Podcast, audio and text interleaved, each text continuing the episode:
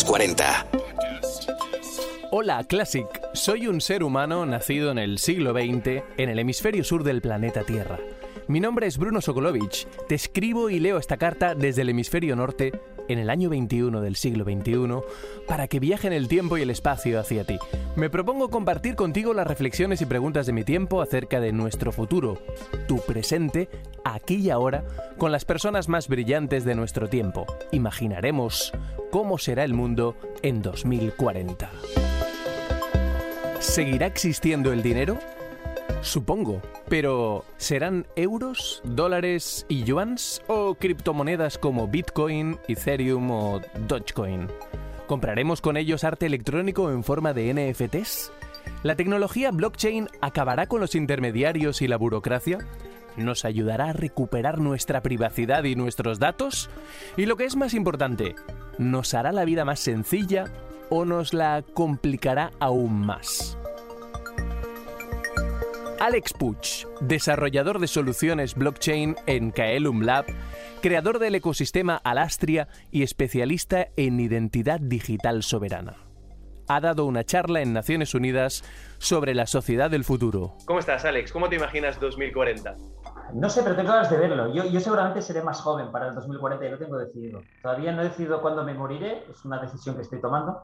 Estoy en ello. Al principio pensé vivir 150 años y ahora me lo estoy replanteando, quizá más pero ya, ya veremos. 2040, ah, muy distinto, no, no vamos a entenderlo. Ya me cuesta entender muchas de las cosas que están pasando hoy y eso que mi trabajo justamente es, decías, hacer tecnología. Creo que mi, mi trabajo es solucionar problemas. A mí me viene gente con retos y yo utilizo la tecnología para solucionarlos para todas las personas que nos puede sonar ahora a chino todo el tema de blockchain, NFT, criptomonedas, teníamos la esperanza de que una persona como tú lo entendiera todo y esperase seguir entendiéndolo por, por un buen rato más. Pero, ¿por qué nos dices que crees que no entenderemos nada? Tengo la sensación, al ritmo que estamos viendo, sobre todo de cambios, que yo entiendo las cosas durante un rato. Es decir, eh, puedo entender la parte de tecnología, puedo entender a veces la parte más social, o puedo entender la parte de, de economía, por decirlo algo. Pero estamos llegando a una convergencia donde cualquier cosa que hagamos, por ejemplo, con blockchain y Bitcoin lo hemos visto, el efecto no, es una tecnología, pero su efecto no es en tecnología. Su efecto no es que de repente podamos ver imagen más rápido, sino que su efecto va mucho más allá. Se ha creado un sistema financiero paralelo. Esta convergencia de muchos mundos juntos hace que, que yo pueda ver, por ejemplo, pues entender una tecnología, pero no el impacto real que esta tecnología va a tener como por ejemplo con blockchain, con NFTs, con nosotros toda la parte más de que estamos viendo de identidad digital soberana. Lo que vaya a pasar, o en realidad lo inventaremos nosotros, vamos a ser mucha gente que estamos ahí trabajando inventando el futuro. Y, por eso, por un lado, muchas cosas muy rápido, con muchos, muchas aristas, muchos aspectos que no controlamos. Y por otro lado, el, la parte pues quizá más ética de lo que estamos haciendo, de que quizá deberíamos parar un poco, pensar un poco antes de avanzar, sobre todo la parte de tecnología, que vamos como locos construyendo cosas, para ver, por intentar prever este impacto para hablar de un poquito de todos los temas que nos has dicho, que son un montón de asuntos importantes de, nuestra vida mm, y que están en momento disruptivo con todo esto, el arte, el dinero, los contratos, la burocracia. Como casi todo lo que haces, tocas y hablamos está basado en el blockchain, podríamos darle una pincelada y, explicarlo con, palabras muy simples. Yo para mí el blockchain es la tecnología que permite replicar el mundo físico, que no es poco. Y es bastante sencillo. Imagínate que pues, yo tengo una, entrada para un concierto y me voy a, a, ver a Zetangana un concierto, ¿vale? Y tengo la entrada física. Pero no puedo ir. Si yo vengo a tu casa y te doy esa entrada física, tú al concierto tan, tranquilo y tan contento. dirás, vale, Alex no puede ir porque la entrada ya la tengo yo. Si esto intentamos hacerlo en el mundo digital, antes de blockchain, lógicamente, básicamente lo que iba a hacer yo es hacerle una foto a la entrada y enviártela por teléfono. En realidad, si te fijas, hay una diferencia crucial, que es que no te estoy transfiriendo la propiedad de algo, sino que estoy creando copias digitales, de hecho fotos, que van viajando por Internet, por el email, el WhatsApp, o lo que sea, hasta que una de las copias te llega a ti. Claro, sí. Yo realmente te envío la foto directamente, tú no vas a estar seguro de que tienes la propiedad de esa entrada. lo que tienes es una copia. Y esto es como funciona Internet. Al final, Internet funciona a base de crear copias que se van enviando. Pero Internet no te permitía realmente enviar valor. En el fondo, blockchain es como una base de datos inmensa, ¿vale? Voy a mentir mucho, por cierto, para no entrar en detalles técnicos, pero imagínate una gran base de datos ah, mundial, compartida, segura, donde pues una cosa como una entrada, ¿de acuerdo? Tiene un registro. Yo puedo ir y ver que hay una entrada. Y esta entrada al final lo que tiene apuntado es el propietario. Aquí entraríamos mucho más en temas de criptografía, pero olvídate, imagínate que realmente el propietario es un email, ¿vale? En este caso, mi email. Quiere decir que yo puedo demostrar que la entrada para el concierto la tengo yo, porque puedes ir, ver el email y yo puedo contestarte un email y decir, sí, es verdad, soy el propietario de este email. En el momento que yo quiero transferírtelo, realmente no voy a enviarte copias. Lo que me voy a ir es a base de datos, yo que puedo demostrar que soy el propietario porque tengo el email, y voy a cambiar y voy a poner que a partir de ahora el email, el propietario eres tú. ¿Qué pasa? En el momento que yo hago esto, que hago esta transferencia de propiedad, ya no hay manera de que yo pueda decir que realmente esta entrada es mía. Por lo tanto, yo ya no puedo ir al concierto aunque te haya vendido la entrada, porque tú lo que tienes es una copia. Ya no puedo ir al concierto e intentar entrar con mi copia anterior es mucho más seguro, me permite la transferencia y, además la, ventaja es que todo directamente es entre iguales, peer-to-peer, es decir, que realmente yo te puedo enviar algo a ti sin que haya ningún intermediario en medio. Esto de la desaparición de los intermediarios es otra de las grandes disrupciones ¿no? en, en todo este asunto del blockchain. Parece que estados o bancos mm, se están poniendo nerviosos. Bruno, tú puedes ser tu propio banco. Eso, eso me venden, eso me venden constantemente. Exacto. ¿Tú quieres ser tu banco? Supongo que hay muchas cosas que prefiero no hacerlas, ¿no? Tú imagínate que realmente tu banco eres tú y guardas todo tu dinero en tu móvil y pierdes tu móvil. Ya. Y claro, yo recuerdo al principio de Bitcoin que me decían, he perdido mis Bitcoins, ¿a quién llamo?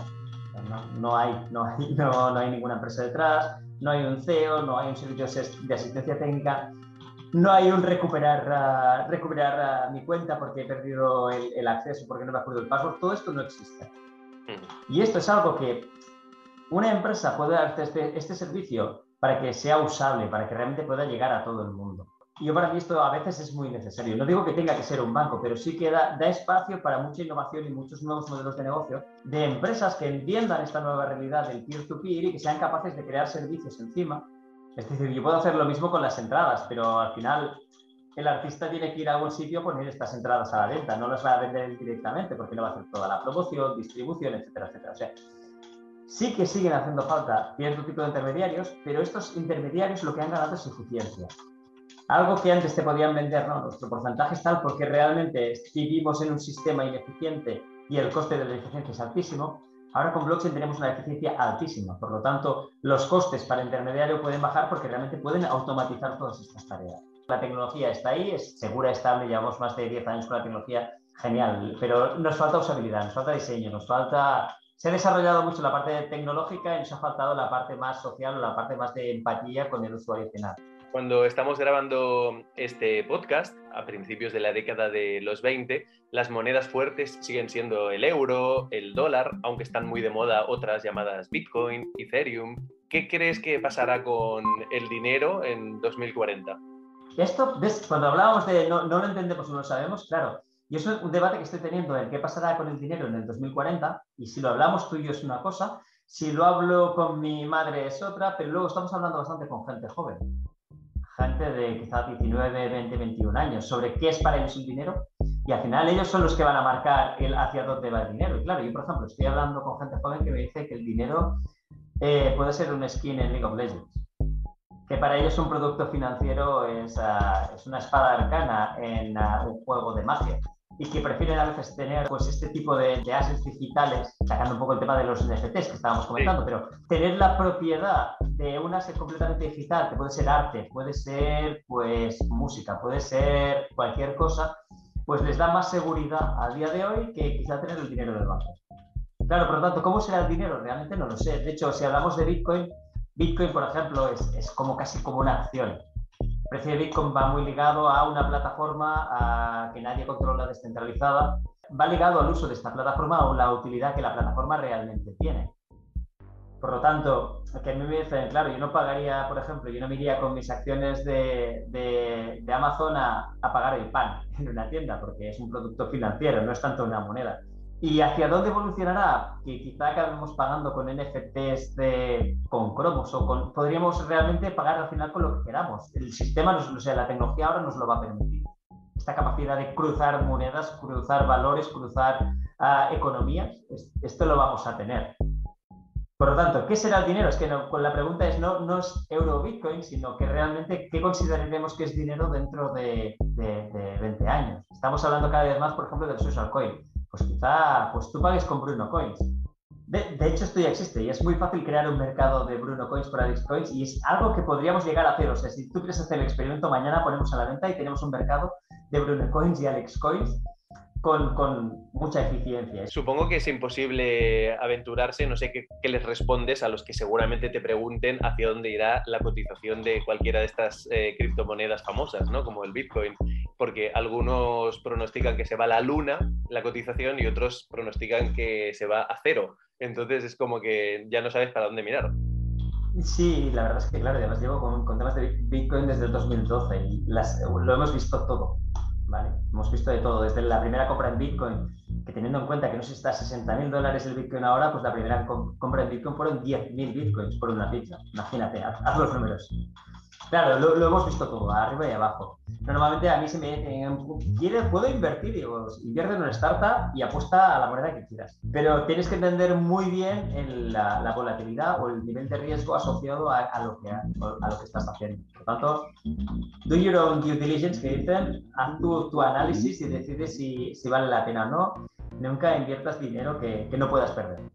El tema de las NFTs, que ya ha salido y está también muy de moda eh, cuando estamos grabando este podcast, está llegando a artistas pues, muy clásicos, muy mainstream, ¿no? Desde Paris Hilton hasta Mick Jagger o Shakira, están empezando a hacer eh, cosas con NFTs, con, con, artistas digitales. ¿Le ves el, el futuro al comercio del arte por ahí? ¿O como mínimo al arte electrónico o digital? Esto que ahora realmente es nuevo y que está explotando, nosotros llevamos cinco años. Yo compré un gatito digital hace cinco años y aún lo tengo, por cierto. Para la gente joven, el, tener un bien digital es algo normal, corriente. Por lo tanto, cuanta más gente joven vaya entrando al mercado, más normal será trabajar y operar con NFTs. Un Bitcoin o un NFT no es tan distinto. La diferencia es lo que llaman fungible o no fungible. Una obra digital, que puede ser un cuadro digital pintada por alguien, yo la puedo utilizar de aval para pedir un préstamo hemos visto incluso eh, alquilar NFTs.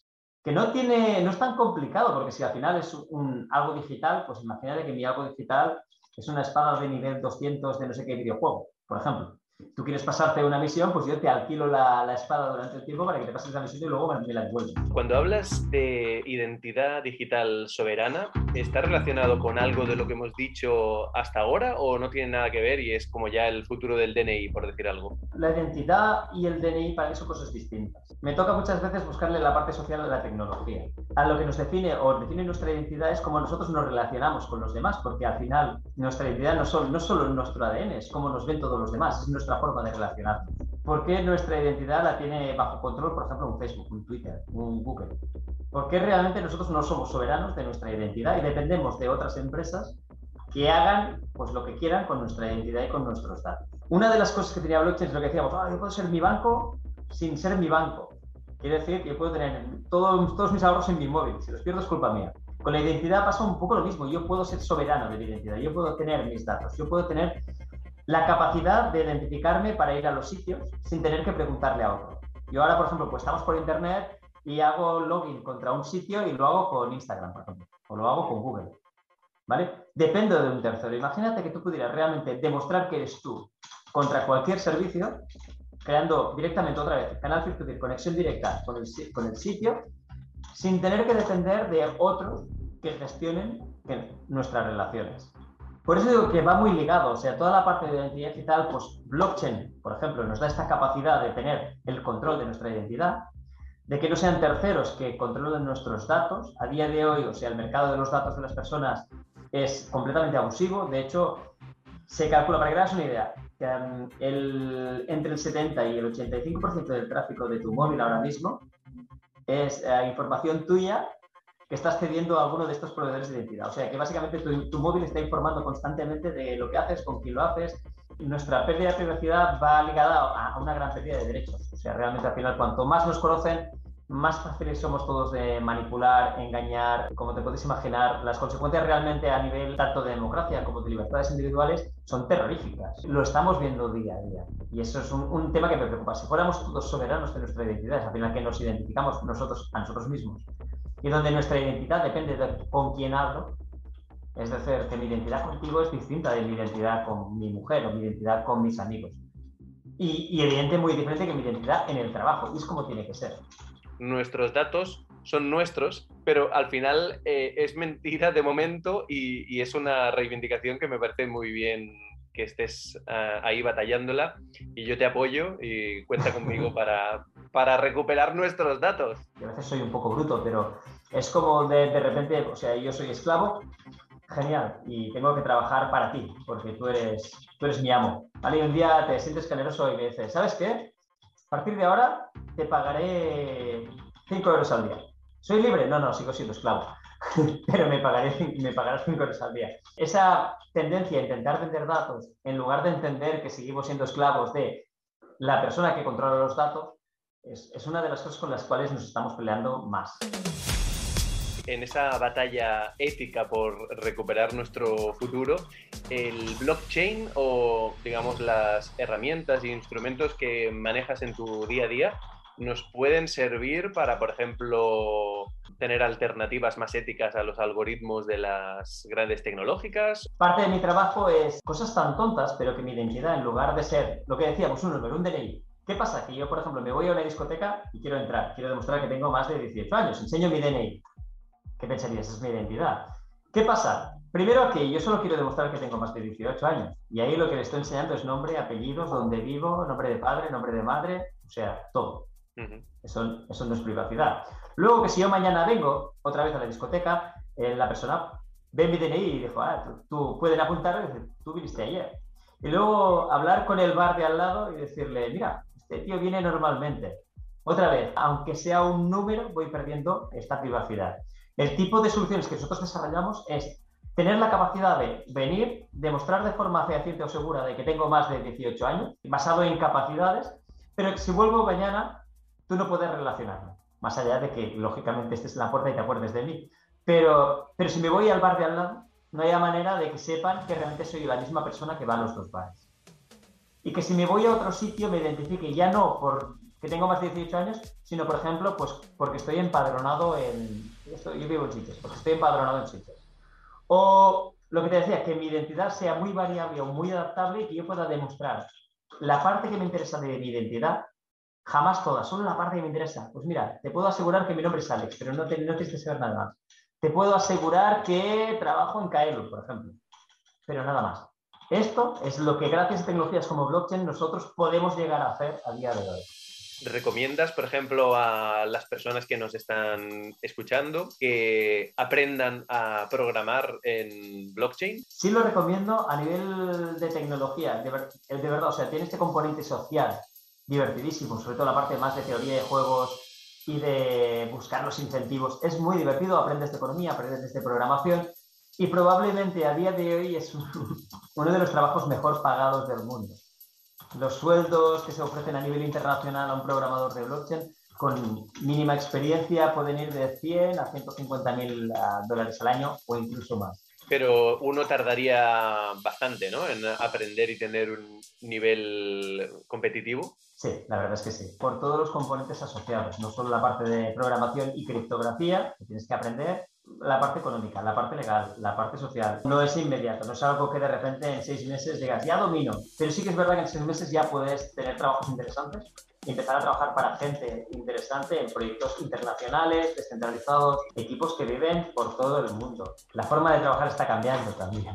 Te quería preguntar también por un, una cuestión que me preocupa cada vez que oigo hablar de los mineros de las criptomonedas y no sé si en todo lo relacionado a blockchain existe, que es el despilfarro energético dentro de un contexto de emergencia climática. ¿Tiene futuro algo que mm, consume tanta energía y quizá más que lo que viene a sustituir? Como diría el filósofo Donald Trump, fake news. La, la, verdad es que sí que es verdad que Bitcoin como plataforma puede llegar a consumir bastante, de hecho mucho. Si lo comparas con el sector bancario, o sea, claro, te estoy hablando de que pues, Bitcoin, los mineros, ordenadores por todo el mundo haciendo que la plataforma funcione. Claro, ¿cuántos cajeros automáticos hay por todo el mundo haciendo que nosotros podamos comprar y vender cosas? ¿Cuántos datáfonos mm. en cada una de las tiendas hay consumiendo electricidad para que podamos pagar con tarjeta de crédito? No lo estoy criticando, solo digo que poniéndolo en perspectiva, se calcula aproximadamente que el sector bancario es de 10 a 20 veces más costoso a nivel energético que Bitcoin. Y no empezaremos a hablar, de, por ejemplo, ahora estamos hablando por, ah, estamos hablando por Internet. Esto quiere decir que detrás hay muchos servidores que permiten que nosotros hablemos. Instagram, mm, Facebook, Twitch, todas estas plataformas tienen un, coste energético brutal. Que es, ah, claro, pero de todo esto no se habla, ¿no? Es mucho más fácil atacar al, al, nuevo que ha entrado. Más allá de esto, también te diré que detrás hay gente bastante, muy inteligente, de hecho. Y hay mucha gente trabajando en mejorar lo que llaman los protocolos de, acceso, sobre todo los protocolos de comunicación, para que sea mucho más eficiente. Y las nuevas versiones que estamos viendo, los nuevos, las, nuevas, los nuevos protocolos y sistemas son mil veces más eficientes, para que justamente esto no pase. Pero lo curioso es que, pues, blockchain, que no es tan mm, costoso energéticamente como muchas estas plataformas, se preocupa, mejora y se adapta y en cambio, pues yo no he visto ninguna propuesta para eliminar los cajeros automáticos o, o los TPVs, cuando podríamos empezar a pagar directamente con el móvil de móvil a móvil y no necesitaríamos... Por eso lo de fake news es como, bueno, tenemos que ver quién, quién dice eso y por qué lo dice. Pero bueno. Y luego hay otra cosa que me parece una paradoja con respecto a la tecnología, de la cual eh, pues yo soy un eh, gran seguidor y, creo, creo mucho en ella y la, disfruto y todos sus avances me apasionan, ¿no? Me da la sensación de que la dependencia excesiva en cualquier infraestructura o tecnología me provoca cierta fragilidad. Entonces pienso en cosas del siglo XIX para atrás, como una bicicleta, un libro o unas monedas, que no dependen aparentemente de que haya electricidad o conexión o wifi o internet, que todas me resultan maravillosas, me pregunto si seremos tan dependientes de todas las infraestructuras tecnológicas en el futuro como para que de golpe no podamos ir a ningún sitio porque nos quedamos sin Google Maps o sin coches autónomos o sin dinero porque está relacionado con, que funcionen los mineros sin parar todo el día con electricidad de Internet. ¿Tú cómo lo ves? Esa extrema dependencia que, para mí es vulnerabilidad, ¿no? Creo que no, no, debería preocuparte, porque esto va a pasar sí o sí. va a ir a más, creo, y cada vez vamos a ser más vulnerables y más poco, un poco independientes. Y no sabremos hacer nada por nosotros mismos. Y si hay un apagón, nos podemos un, un rato y ya está. Parecerá un poco distópico, ¿no? No solo eso, no solo sea realmente, o sea, en un apagón, yo ya tengo cierta edad, vengo de otra época, por lo tanto en un apagón pues no me importa, lo llevaría bien, pero hay ciertos sectores donde esto ya empieza a producir pues estrés, realmente, o sea, ya, no es un juego de jodo, no tengo, no, sé hacer nada, no puedo hacer nada, pero mira, aguanto. Pero pasamos a alguien que realmente lo puede pasar muy mal por no poder, o sea, que estarán como diciendo, ha habido un apagón y no puedo, no puedo publicarlo en Twitter. ¿De qué sentido tiene que haya un apagón si no puedo contárselo a nadie? ese permiso. No, claro, pero el tema es si van a depender, yo qué sé, vidas o sistemas muy críticos de, la electricidad, pues como ahora en la UCI, en muchas más dimensiones de la vida, la sociedad y el mundo. Sí, y los efectos, son, los efectos en red son cada vez más grandes, porque pues una caída de, de sistema financiero, por ejemplo, que al final son ordenadores, en el fondo. El no poder hacer pagos los efectos a nivel económico y a nivel mundial son increíbles. O sea, que el efecto mariposa de un pequeño ordenador que se quema en un sitio a todo lo que puede pasar detrás, claro, es, es, brutal. Y cada vez sí, yo veo más dependencia. Y cada vez más veo el, menos, más tiempo en pantalla. sobre todo, además, yo tengo hijos y lo veo con ellos. Más tiempo en pantalla, más dependencia, más no saber aburrirse que parece una tontería, pero es muy importante saber aburrirse. Ya empieza a ser un arte, porque tanta información, tanta pantalla, todo el mundo, claro, no saben aburrirse, no tienen ni idea. Y, esto les genera estrés otra vez en el momento de, ¿qué hago? Juega. ¿Con qué? Con juguetes. ¿Pero cómo? La capacidad de aburrirse, el poder de apagar o de desconectar para hacer cosas que tendremos que ir trabajando y los nativos digitales más. Sí, y muchas parejas acabarán mal, porque claro, imagínate una pareja que realmente no tiene móvil y cuando están sentados hablando, tienen que hablar. En lugar de consultar su móvil, que es, que es, que yo es una cosa que me fijo bastante, sobre todo mucha gente joven. Yo, yo tengo, intento llegar, apartar el móvil y cenar, hablar con quien sea, desconectar. y me fijo muchas veces en mesas que realmente pueden estar cuatro personas en silencio cada uno con su móvil. Claro, si de repente no, van a tener que, se van a tener que conocer y quizás de repente es, llevo cinco años contigo y veo que no te soporto. esto va a pasar.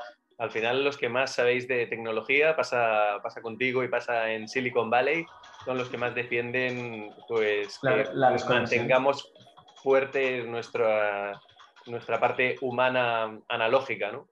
Sí, tener skills fuera de aprender a hacer, pues desde aprender a dibujar, aprender pues, a tocar música, aprender a hacer cosas que nos, que nos aparten totalmente de las pantallas. Sí, nosotros defendemos siempre muchísimo el, tiempo, tiempo para nosotros, tiempo de desconexión, tiempo de aburrirnos, de pensar, de hacer cosas mal, porque además con Internet parece que todo el mundo lo hace todo súper bien. Y a mí me puede gustar dibujar y dibujo mal y no pasa nada, porque no tengo que compartirlo con todos esta manía o esta forma que tienen de trabajar en la cual pues todo lo que hagan lo, tienen que compartir. Como hablamos en el capítulo pasado de 2040, tenemos que aplicarnos una dieta digital o ayunos digitales intermitentes. Hoy, un especialista en tecnología nos da la razón. Alex Puch, desarrollador de soluciones blockchain en Kaelum Lab, creador del ecosistema Alastria y especialista en identidad digital soberana. La utilización de la tecnología con ética y conciencia. 2040. El mundo del mañana hoy.